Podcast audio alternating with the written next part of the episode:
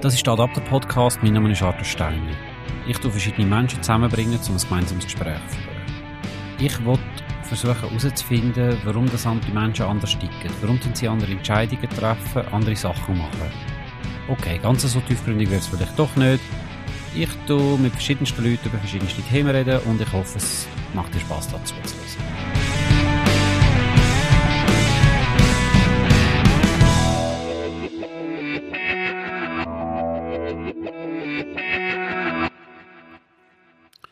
Heute haben wir es von ADHS und ADS. Ich habe mit mir drei Gäste und zwar haben wir den Stefan. Hallo Stefan.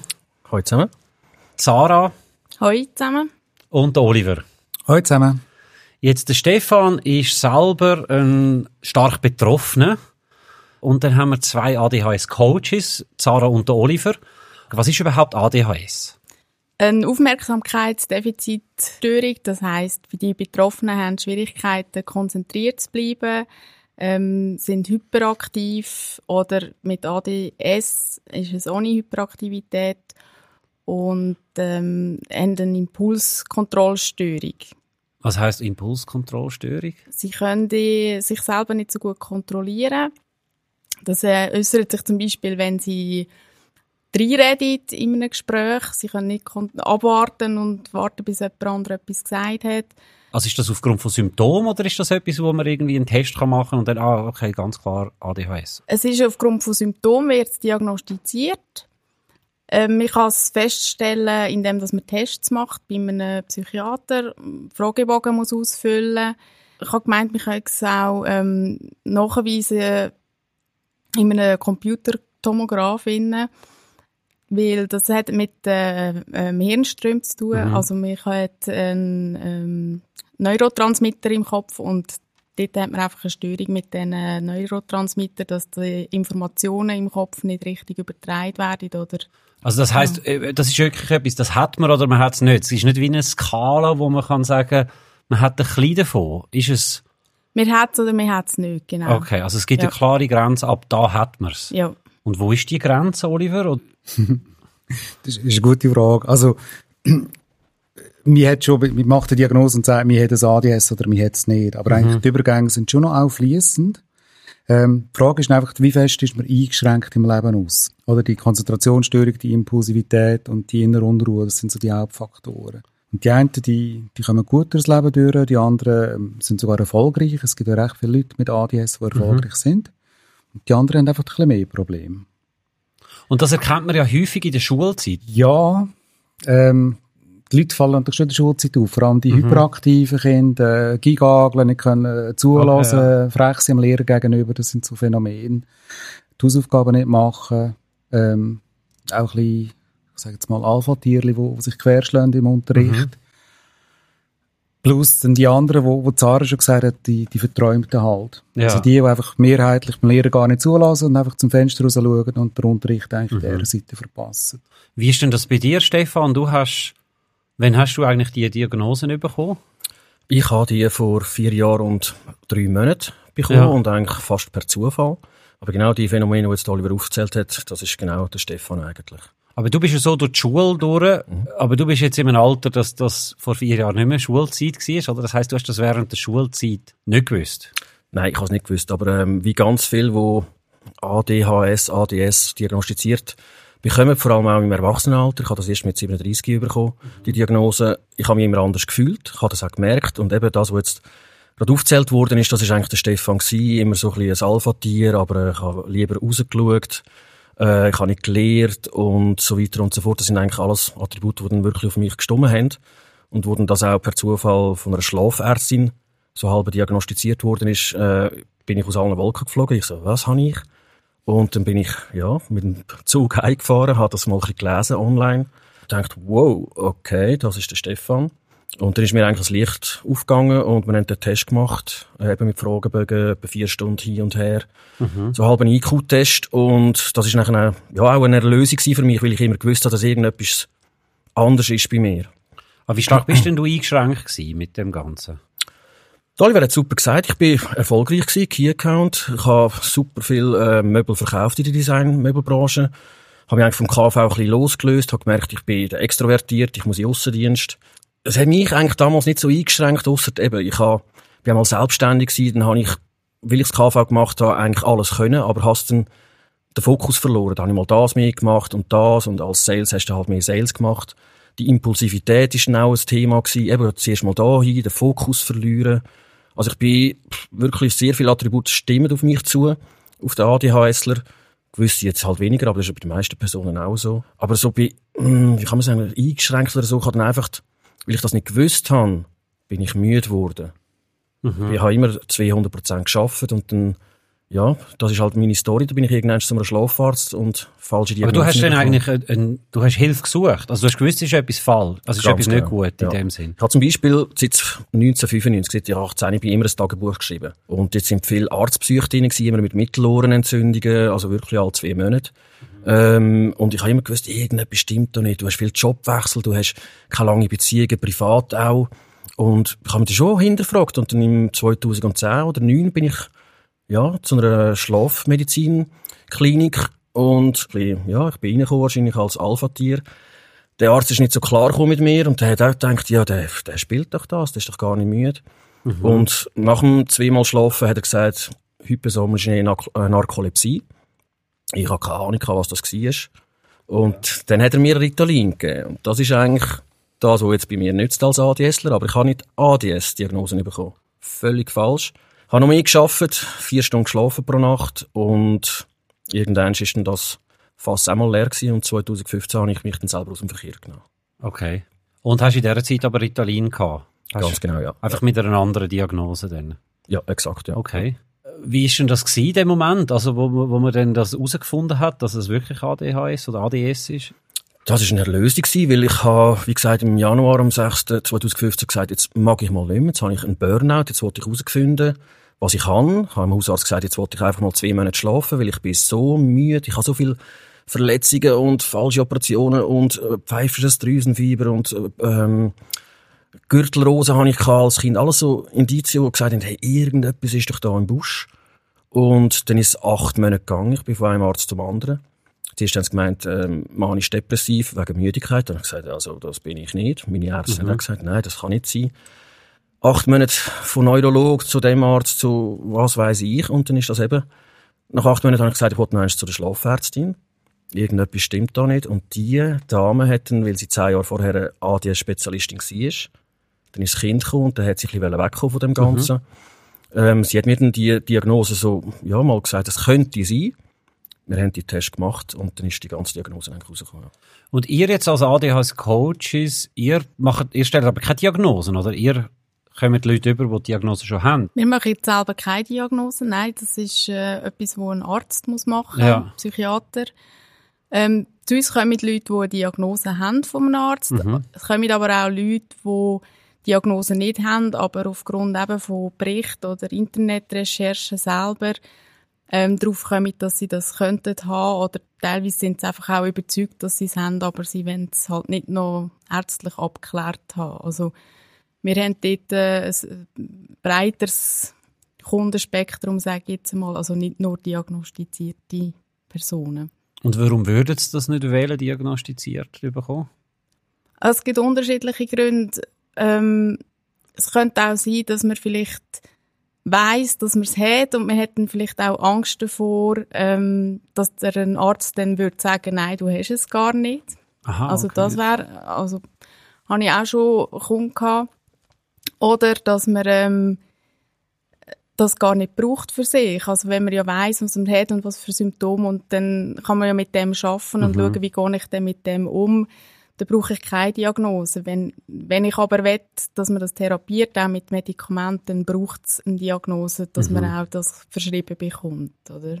Gibt es auch Leute, die Angst haben vor dem Medikament, die das Gefühl haben, ja, dann brummen sie mir da irgendwelche Medis auf, die ich nicht will? Ja, auf jeden Fall, ja. Es gibt ja auch sehr viel, ich sage jetzt dem, so ein bisschen negative Presse, oder? Ritalin ist ein bisschen verpönt, vor allem gibt es den Kindern, man tut sie ruhig stellen, das sind mhm. alles so plakative Aussagen wo die Leute, die sich vielleicht vorher nie mit dem auseinandergesetzt haben, das haben sie halt immer noch irgendwo im Kopf und dann haben sie vielleicht schon Angst, dass sie ein Psychopharmaka nehmen müssen, wo sie dann auch im Wesen verändert. Und dann gibt's noch die, wo, wo sagen, ähm, ich schätze die Vorteile, die das auch haben so ADHS. Und sie wollen eigentlich nicht, dass das weggeht durch das Medikament, sondern sie wollen okay. die Vorteile, die sie hat, auch voll können ausschöpfen Was sind denn Vorteile von ADHS? ADHSler sind sehr kreative Menschen, Querdenker. Sie ähm, kommen mit Themen rein, wo, wo vielleicht andere Leute nicht würden daran denken. Ähm, sie sind feinfühlig, können mhm. äh, Stimmungen im Raum sehr gut aufnehmen. Klingt ja eigentlich noch gut. Also ja, das attraktiv. Ähm, was ist denn bei dir, Oliver, was ist deine Meinung zu der Behandlung mit Medikamenten? Also generell finde ich das sehr eine, eine gute Sache. Ich habe Aha. mehrere Leute gehabt, die, die nie Medikamente genommen haben und ich einfach gesehen, in der heutigen Berufswelt ist es für ein ADHS oder einen Betroffenen einfach relativ schwer. Sprich zum Beispiel die Veränderung von Grossraumbüro, wo einfach ein riesiger ja. Geräuschpegel ist, der eine telefoniert nebendran, da kommt jemand fragen zwischen den eigenen Telefon das ist sehr oft für Leute mit ADHS recht anstrengend. Und wenn er dort einfach das Medikament hat, dann bringt es ihn dazu, dass er den Fokus besser auf dem kann halten was er muss machen. Das ist zum Beispiel ein Vorteil. Äh, ein anderer Vorteil ist, äh, überhaupt am Morgen einigermaßen geordnet zur Hütte rauskommen, geht nur mit Medikamenten. Also das heisst, wenn sie es nicht nehmen, vergessen die Schlüssel, sie vergessen die Fahrausweise, sie vergessen irgendwie Laptop oder mhm. Handy daheim mit dem Effekt, dass wenn sie es merken, unten wieder raufgehen und dann vielleicht das Handy mitnehmen, aber die Mappe da lassen und dann wieder raufgehen und schlussendlich nur einen riesen Stress am Morgen haben. Und, und wenn sie Medikamente nehmen, können sie viel geordneter äh, eine Tagesstruktur mal anfangen. Und bei Kindern in der Schule?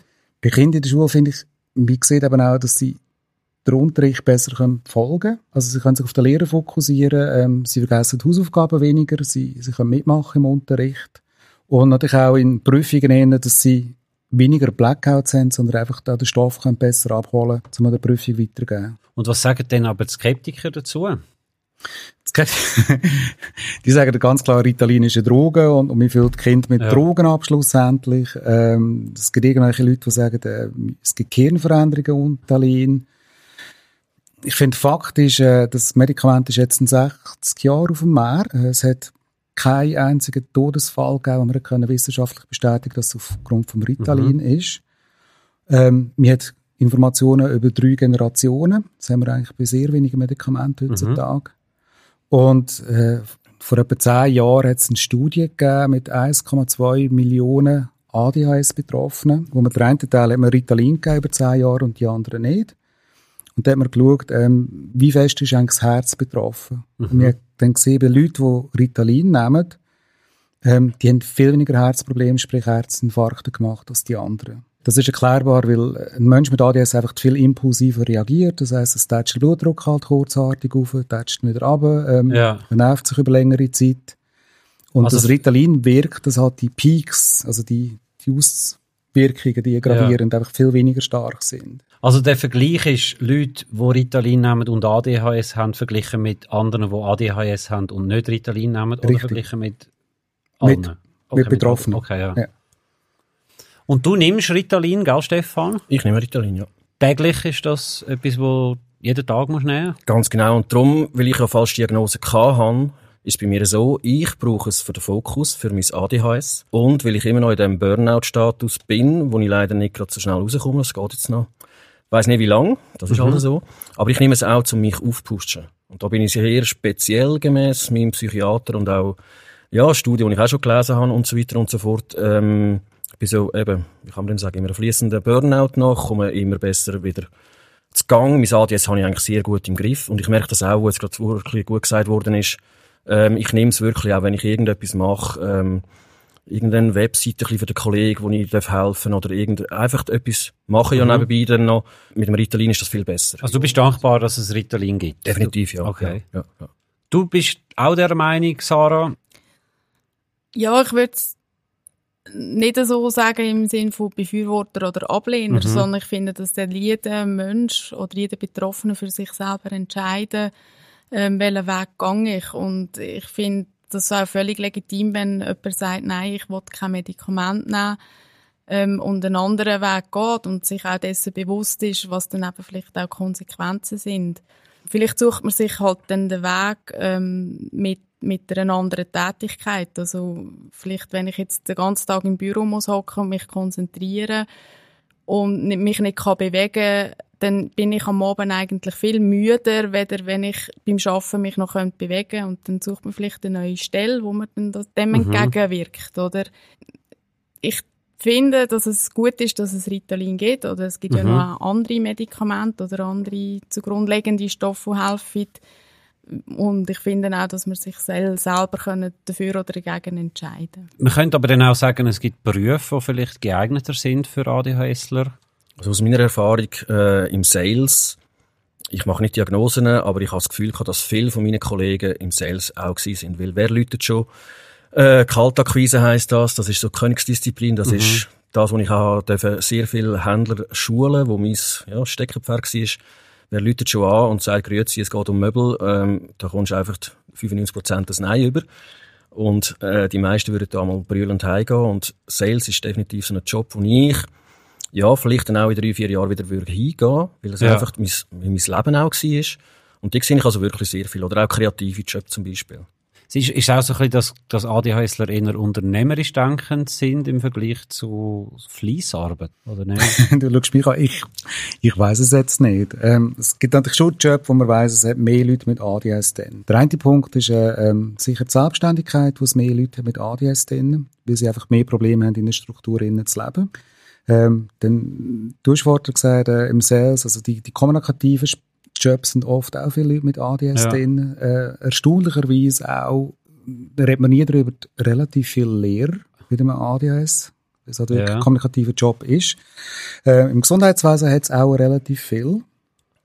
Was man weniger ADS antrifft, ist so der, ähm, der, der Bürojob oder der Steuerverwalter ja. oder wie heissen die, der Buchhalter, die einfach ganz klar ganz feine Strukturen drin haben, die einfach genaue Abläufe einhalten müssen. Also ich glaube, der Mensch mit, mit dem ADS auf dem Steueramt, der einfach nach Schema F das Ganze muss durchziehen ist wahrscheinlich ganz ein armer Kai. Ja. Und dann haben wir natürlich noch viel da die, die Jobs, die generell aktiv sind. Also Landschaftsgärtner, Handwerker in dem Bereich. Innen. Wie der Mensch mit ADS oft einer ist, der sich gerne bewegt dort gibt es wahrscheinlich auch noch einige, die betroffen sind. Ich, ich habe ein Beispiel gehabt von, von, einem, ähm, von einem Schreiner, der gesagt hat, eigentlich würde er lieber gerne zwei Stunden länger arbeiten am Abend als zehn Minuten Rapport schreiben. Yeah. Und das zeigt ja genau auf, müssen hocken und ganz strukturiert das machen oder überlegen, was habe ich heute alles gemacht. Ist für das ADS meistens nicht einfach. Aber einfach nur zwei Stunden irgendwie mit Holz aktiv können arbeiten, würde eigentlich bevorzugt. Das würde eigentlich passen, okay. Ja. Und du hast ja noch das gesagt mit dem Grossraumbüro, Dort, dort ist mir jetzt auch noch, also ich meine, wegen diesen Telefon und Geräuschen und so Sachen, ich meine, eine Variante wäre einfach dann wie ein Einzelbüro haben, dann könnte man vielleicht gleich, oder Kopfhörer, oder? Gibt schon auch. Also, das Einzelbüro ist einfach heutzutage schwer, weil du musst am Gegner, also am anderen am Tisch erklären, warum du das Einzelbüro ja. bekommst und er nicht. Was ich wirklich habe, es gibt Leute, äh, die sagen, ich halte das nicht aus, ich lege einen Pamir an. Ja. Und dann laufen sie halt den ganzen Tag mit einem Pamir im Büro, Grossraumbüro umeinander. Was auch seine Schwierigkeiten ähm, hat. Also. das hat auch sein ja. Problem. Oder gewisse tolerieren, dass man irgendwie in Ort die kleinen Stöpsel tut, ja. leisliche Musik lässt und dann wird es. Aber ihr als ADHS-Coaches sind denn viel so Tricks am zeigen? Oder wie kann man überhaupt das ADHS-Coaching vorstellen? Ja, wir, wir zeigen natürlich auch auf, ähm, wo die Symptomatik liegt, oder? Wenn jemand mit einem Anliegen kommt, wo, wo ist das ADHS, wo sind es vielleicht andere Thematiken? Ich glaube, das Wichtigste für einen ADHSler ist, wenn er auch das erste Mal kommt, ist einfach, dass man mal mit jemandem kann über das Thema reden, wo einem versteht, wo mhm. ganz genau weiß, wie sich das anfühlt, wenn man eben zum hundertsten Mal etwas vergessen hat, wo man eigentlich fünf Minuten vorher noch dran gedacht hat oder ähm, wo weiß, wie das ist, wenn man äh, die ganze Zeit in einem Gespräch hockt und immer reinreden und fast nicht auf dem Maul hocken und dann so einen inneren Druck aufbaut wo einfach über die Themen kann, kann miteinander geredet werden. Und dann schauen wir dann halt im Coaching, gibt es ein Ziel, wo man kann erreichen gibt es irgendeine ähm, Massnahmen dazu, wo man kann umsetzen Und es ist sehr darauf ausgerichtet, dass man lösungsorientiert arbeitet. Also wir, wir machen da nicht eine psychologische Beratung und gehen da in der Vergangenheit irgendwelche Sachen auflösen, sondern es geht darum, mit irgendein Anliegen und will dazu auch eine Lösung finden. Und auf dem Weg begleitet mir mit ähm, Fragen stellen, schaue, in welche Richtung könnte es gehen und aber auch schauen, wo brauche ich jetzt denn spezifisch auch Unterstützung wo vielleicht äh, in einem normalen Coaching der Klient heimgeht und das vom Coaching mitnimmt und daheim kann umsetzen, wo vielleicht der ADHSler Mühe hat, dann das gerade umzusetzen, weil mir ist vielleicht am Anfang euphorisch und irgendwann flacht das ab und dort können wir einfach auch eingreifen, weil wir wissen, äh, was für Probleme er auch daheim wird haben, in den Massnahmen umsetzen. Also ich habe ein Beispiel, oder, wenn, wenn jemand was ADHS hat, der kommt heim, lebt in einer Beziehung und die Küche ist einfach nie aufgeräumt. Und der ADHS sieht das einfach nicht, dass die Küche aufgeräumt werden und er kann auch nicht irgendwie die Abläufe nacheinander, dass er vielleicht zuerst die Abwaschmaschine ausräumt, ähm, bevor dass er ähm, anfängt zu kochen, weil nachher könnte er das Geschirr ja gerade einräumen, einfach die, die verschiedenen Abläufe hat er wie nicht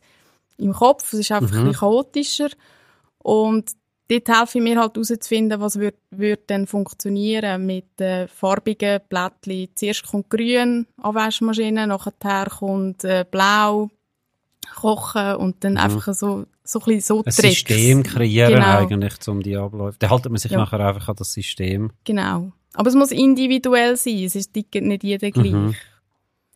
Wie ist denn das für dich, Stefan, so gerade jetzt äh, im, Zusammen im Zusammenleben mit anderen Menschen? Ein Grund, warum dass ich auch da bin, ist, in diesen fast viereinhalb Jahren hat sich, ähm, also jetzt nichts gegen meine Freunde, ich liebe sie über alles, aber auch zum Beispiel Ex-Freundinnen, ich habe so ein Büchlein bekommen mal über ADHS 20 plus, ein bisschen älter, ich habe das gelesen von hinten nach vorne und ähm, wirklich ein Grund, warum ich hierher gekommen bin, das Ganze ein bisschen, ja, bisschen näher bringen den Menschen draussen, weil wir sind nicht krank. ADS oder ADHS ist nicht eine Krankheit.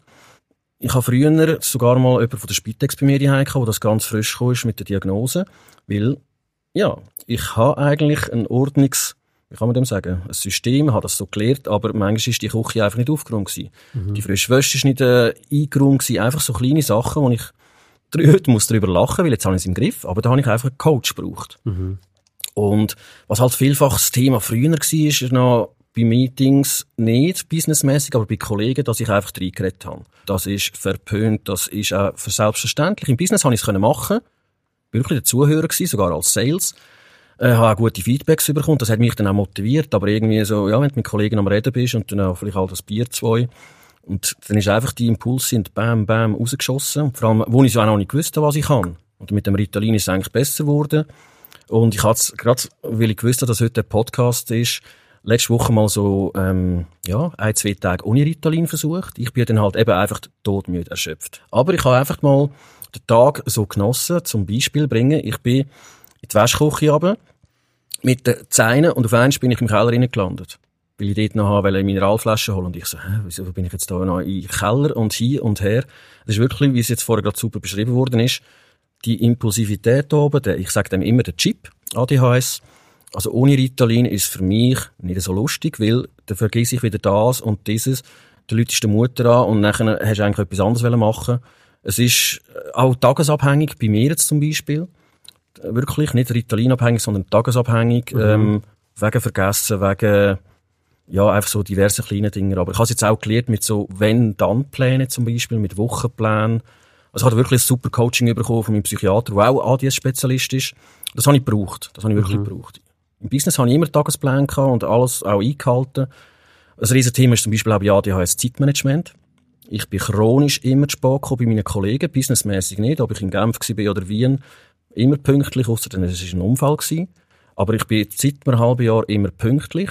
Und das ist dann halt gleich dreieinhalb Jahre gegangen, bis ich das endlich ja, äh, verinnerlicht Das ist jetzt ein System, das du irgendwie jetzt hast, oder warum ganz genau, bist du jetzt genau. pünktlich und vorher nicht? Was hat sich geändert da? Ja, es war sicher auch Einstellungssache von mir. Ich habe es noch mehr verinnerlichen. Ich habe gemerkt, ich ecke ab und zu an. Ähm, und das ist ja auch nervend, wenn jemand zu spät kommt. Es sind dann eben auch mal, äh, ich glaube, ein Kollege ist zweimal zu spät gekommen, etwa zehn Minuten. Das ist eben vor einem halben Jahr oder zehn Monaten, wo es kalt war noch, ich am Warten. Und da dachte Kopf, das ist jetzt auch noch ein bisschen komisch. dann gehst du halt da in eine Bar rein oder irgend, es ist ein bisschen mühsam gewesen und dann habe ich mir überlegt, ja, okay, dann ist, wenn es für dich mühsam ist, ist es auch für die anderen mühsam. Ich hatte wirklich so wie eins, eine Ohrfeige müssen bekommen und ich bin auch sehr selbstreflektierend.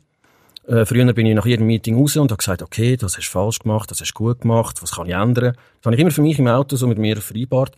Und jetzt mache ich das auch mit dem ADHS. ADHS Stand heute, habe ich super im Griff. Ich kann sicher auch mit Psychiater bestätigen, ich gehe immer mit Themen zu ihm.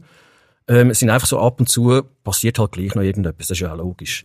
Und das auch trotz dem Ritalin, weil halt einfach, ja, manchmal, wie gesagt, wirkst du halt vielleicht nicht so, aber da lache ich eigentlich drüber. Weil das gehört zum Stefan, ja. Aber der, der Stefan, ist der mit dem Ritalin oder der ohne? Also in welchem Zustand fühlst du dich wie dich selber? Eben momentan noch, und das ist ja die Krux, ähm, es haben mir noch niemand die Lösung geben Ich bin auch schon zu Mediums, zu Schamanen, zu allem, weil ich will einfach wieder topfit sein wie früher. Die westliche Medizin ist bei mir am Ende des Lateins, so wie es aussieht. Ich komme Ritalin über, aber ähm, ja, Ritalin hast eben auch ein bisschen Nebenwirkungen. Ich habe zum Beispiel einfach Allergien bekommen. Laktose, Histamin, äh, Nussallergie, einfach alles sehr speziell. Okay.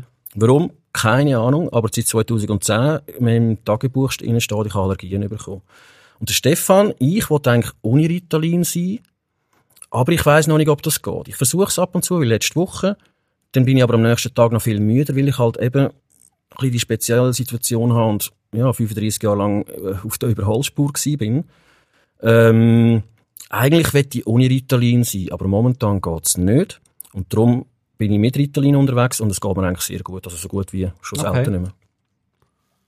Wenn man so, ja, wenn man so Medikamente nimmt, also, also ist das dann, wenn man es mal nicht nimmt, einfach aus dem System draussen und dann ist man sozusagen, wie wenn man es nie genommen hat, oder treibt man das mit? Ritalin wirkt rund vier Stunden und dann ist die Wirkung weg. Das heißt, ähm, während, äh, währenddem das wirkt, dann hat man die, die, wie es der Stefan vorher beschrieben hat, äh, die Wirkung, wo, wo man kann fokussiert arbeiten und wenn man es nicht mehr nimmt, dann nimmt man es nicht mehr. Und dann hat, ist man halt wieder wie ohne Ritalin. Das hat nicht irgendwie eine Langzeitwirkung Okay. oder, oder irgendwie, dass einem das Wesen verändert. Aber gibt es denn auch solche, die das strategisch einfach gezielt für bestimmte Momente einsetzen und gar nicht täglich nehmen? Also ich kenne so Leute, ja, wo ähm, auch als Coach arbeiten, wo sagen, ich, wenn ich Coachings mache, muss ich eigentlich offen sein, dann muss ich die, die Gefühle und Feelings von meinem Kunden können aufnehmen und erfassen und dann nehme ich kein Ritalin, weil sonst kann ich das nicht so gut. Aber wenn ich muss Administration machen, wenn ich muss Rechnungen Okay, ja. schreiben, dann brauche ich das und dann nimmt es situativ. Oder auch, wenn, wenn man zum Beispiel an ein Konzert geht, ein grosser Saal, man, man muss dort hinhocken und, und ruhig sitzen, dann braucht es Ritalin. Und wenn ich aber an ein Punkkonzert gehe, dann brauche ich das nicht. Oder das, man kann das wirklich auch situativ. Okay. Man wird in dem Sinne auch nicht abhängig. Nein, nein. Also Okay. es ist eher so, dass man es halt manchmal auch vergisst und dann fragt man sich, hat man es genommen oder nicht. Und das ist, kann man ja dann nicht sagen, dass man da irgendeine Abhängigkeit hat. Und mit der Dosierung ist das schwierig? Also mir wird eingestellt vom Arzt, wir fangen mit einer kleinen Dosis an, schaut mal, wie das wirkt, dann hat man Fragebögen dazu, wo, wo man selber jetzt als Erwachsene selber tut, ausfüllen, bei Kindern tun die Eltern und die Lehrer und dann erhöht man eigentlich immer ein bisschen die Dosis, bis man quasi wie mal eine Überdosis hat von dem und dann merkt, aha, das ist jetzt zu viel gewesen. und dann ist man eingestellt auf das Medik also auf die Dosis von dem Medikament. Und das ist nicht so, dass, ähm, ich sage jetzt, ein 100 Kilo Mensch mehr braucht, weil er schwerer ist, sondern das kann auch sein, dass ein 100 Kilo Mensch nur äh, ein Viertel Tablettchen braucht und dafür ein 50 Kilo Mensch zwei. Spannend, ja. Und jetzt du, Oliver, als, als ADHS-Coach, wie bist du überhaupt ADHS-Coach geworden?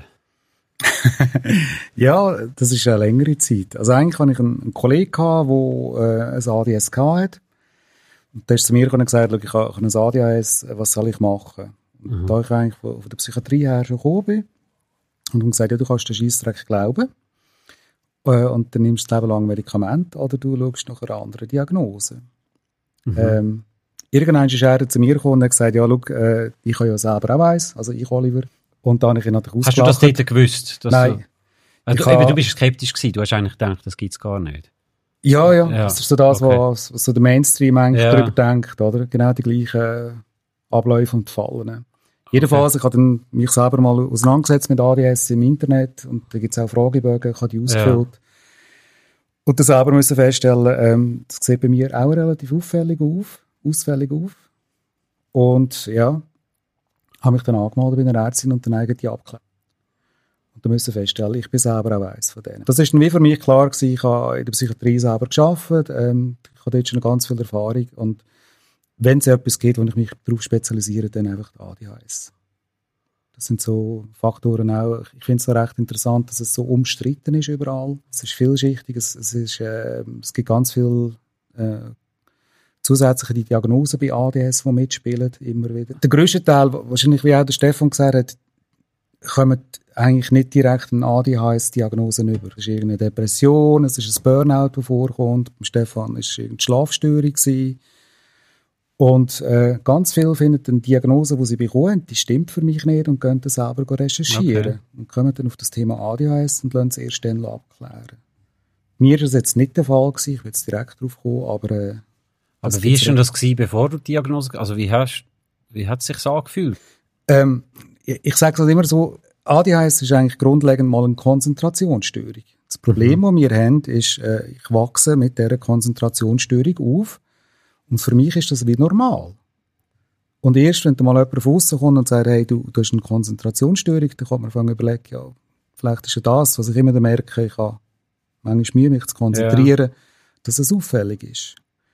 Aber wenn da nicht von außen mal kommt und dann schaut, ist es wahnsinnig schwer, um überhaupt zu begreifen. Also du bist auch durch die Schule durch, ohne irgendwie einen Verdacht zu haben? Ja, ich habe auch nachträglich mal Recherche gemacht über meine Schulzeit und die Ja. Berichte und ich habe gefunden, die sind so dermaßen auffällig. Ich bin ein verträumtes Kind Ja. gewesen. und es steht überall wieder, ähm, er mag zwar mit, er ist ein bisschen langsamer gewesen, er schaut zum Fenster raus. Wenn es so aktive Sachen gewesen sind, äh, bin ich einfach der Mitläufer gewesen, sage ich mal, Mhm. aber nicht selber aktiv geworden, um etwas anzupacken. Und dann hatte ich so einen Schüler, der irgendwo, ich sage jetzt mal, knapp im Viererhalb umeinander war. Es gibt dann dort noch Auffälligkeiten, wo wo es oft dann gibt bei ADHS, das ist, äh, ich habe Geometrieunterricht gehabt und ich habe irgendeinen Zweier und Zweieinhalber geschissen. Und ein Jahr später habe ich einen neuen Lehrer gehabt und ich habe Sechser reingeknallt. Und das ist das typisch, wenn ich als Kind, als, als ADS-Kind, einen Lehrer unsympathisch finde, dann gehen die Noten runter. Der vorne Lehrer oder Lehrer ist und ich nicht unsympathisch finde, gehen die Noten einfach rauf. Und das ist so ein Phänomen, das man natürlich auch in der Schulzeit schon sieht. Und dann nachher, wie alt bist du denn gewesen, wo du es definitiv gewusst hast? Ähm, 38, also relativ ah, spät. okay, ja.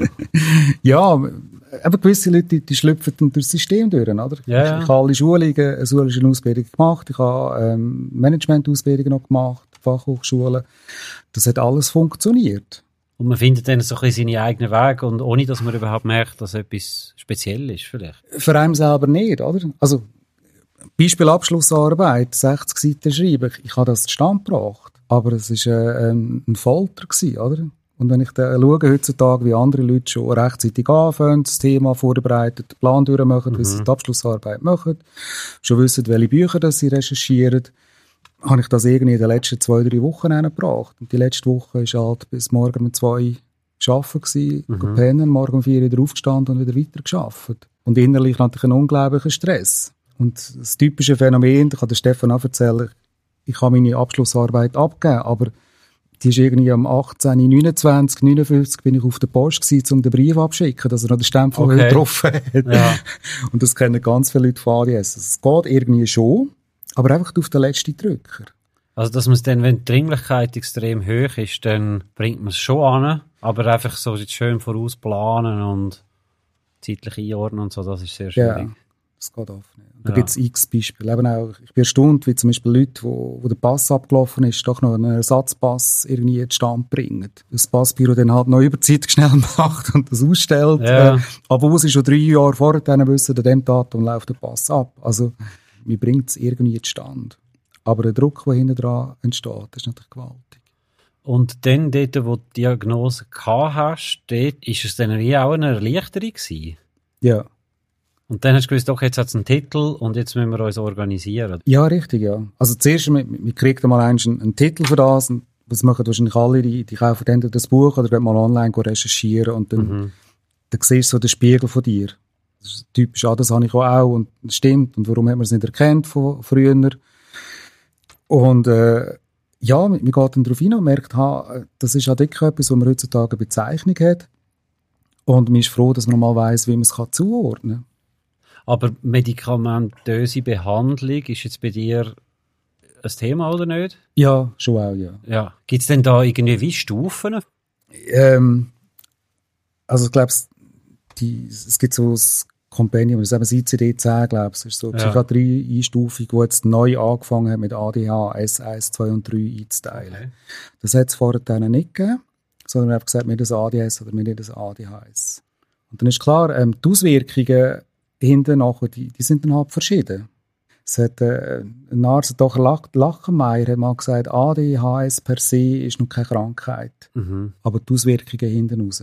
Und das ja. finde ich eine sehr schöne Definition, oder?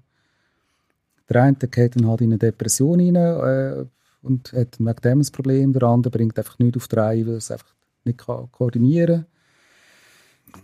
Ich hatte zum Glück noch nicht, nicht so Sachen gehabt, zusätzlich. Aber wenn dann noch irgendwie, ich sage jetzt mal, Beziehung auseinandergeht oder, oder sonst Job, der weggeht auf einen Schlag, dann kann es ja. schon sein, dass noch Sachen hinterführen kommen. Und dann steckt das ADHS drunter, aber man sieht dann halt einfach nur die Depression drüber. Gibt es denn aber auch das Risiko, dass man dann alles ein bisschen mit dem ADHS begründet?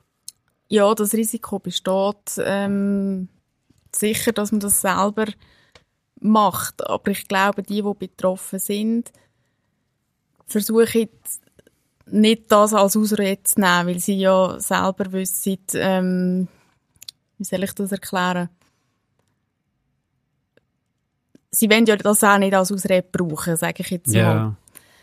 Ähm, ich finde, es ist auch keine Ausrede, weil wenn du weißt, was du hast und du kennst die Symptomatik, dann kannst du auch lernen, damit umzugehen, wie es der Stefan ja auch super beschrieben hat, dass er das jetzt kann, gewisse Sachen, die er vorher nicht hätte können.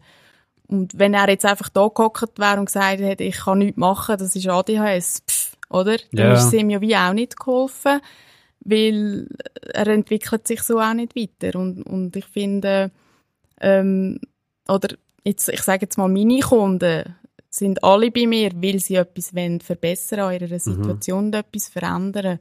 Und das ist wahrscheinlich auch bei jeder Krankheit, ob jetzt psychisch oder körperlich, so, wenn man ähm, in eine Starre hineingeht und, und ähm, sich so ein bisschen selber bemitleidet und sagt, das ist halt einfach so, dann, dann wird es schwierig. Bei dir, wie ist jetzt das, wie ist deine Story, Sarah? Also ich bin auch ADHS-Coach, weil ich selber auch betroffen bin. Also darum bin ich zu dem Thema gekommen. Bei mir ist die Geschichte ein bisschen anders. Ich habe ähm, mit 30 so ein bisschen wie eine Angststörung entwickelt. Das habe ich mit 20 schon mal gehabt. Da bin ich schon in äh, psychologischer Behandlung und ähm, es ist dann wieder gut gekommen. Ähm, mit 30 ist das wieder passiert. Und ich habe dann jemanden kennengelernt, der gesagt hat, ja, probier doch mal oder schau doch mal, ob das ein ADHS ist. Und ich habe das zuerst überhaupt nicht geglaubt, weil ich gefunden habe, nein, das sind die hyperaktiven Kinder und wir haben ja die auch in der Schule gehabt und so bin ich überhaupt nicht. Mhm. Und er hat mir dann Sachen gegeben zum Lesen und auch eben so Tests, die man machen kann, so Fragebögen. Und ich habe das ausgefüllt und das hat darauf hingedeutet und ich habe das aber immer noch nicht geglaubt. Und habe dann gleich gefunden, gut, ich mache jetzt einfach mal die Abklärung, weil dann weiss ich es nachher. Und ich bin dann zu einem Psychiater, der auch spezialisiert ist. Ähm, er hat das abgeklärt und hat gesagt, ja, sie haben ADHS. Und ich habe es immer noch nicht geglaubt. Also mhm. ich habe das wie nicht können glauben, dass das so ist. Ich habe mit Freunden darüber geredet. Es haben alle gefunden, nein, du bist sicher nicht betroffen, weil du bist so ein strukturierter, mhm. klarer Mensch. Das kann gar nicht sein. Und ich hatte das Glück gehabt, dass ich eine Psychologin gefunden habe, die sich mit dem auskennt, wo ich gehen konnte wo, wo ich das aufgeschafft habe auch. Also, wo sie mir dann auch aufgezeigt hat, wo das sich die Symptome in meinem Leben zeigen.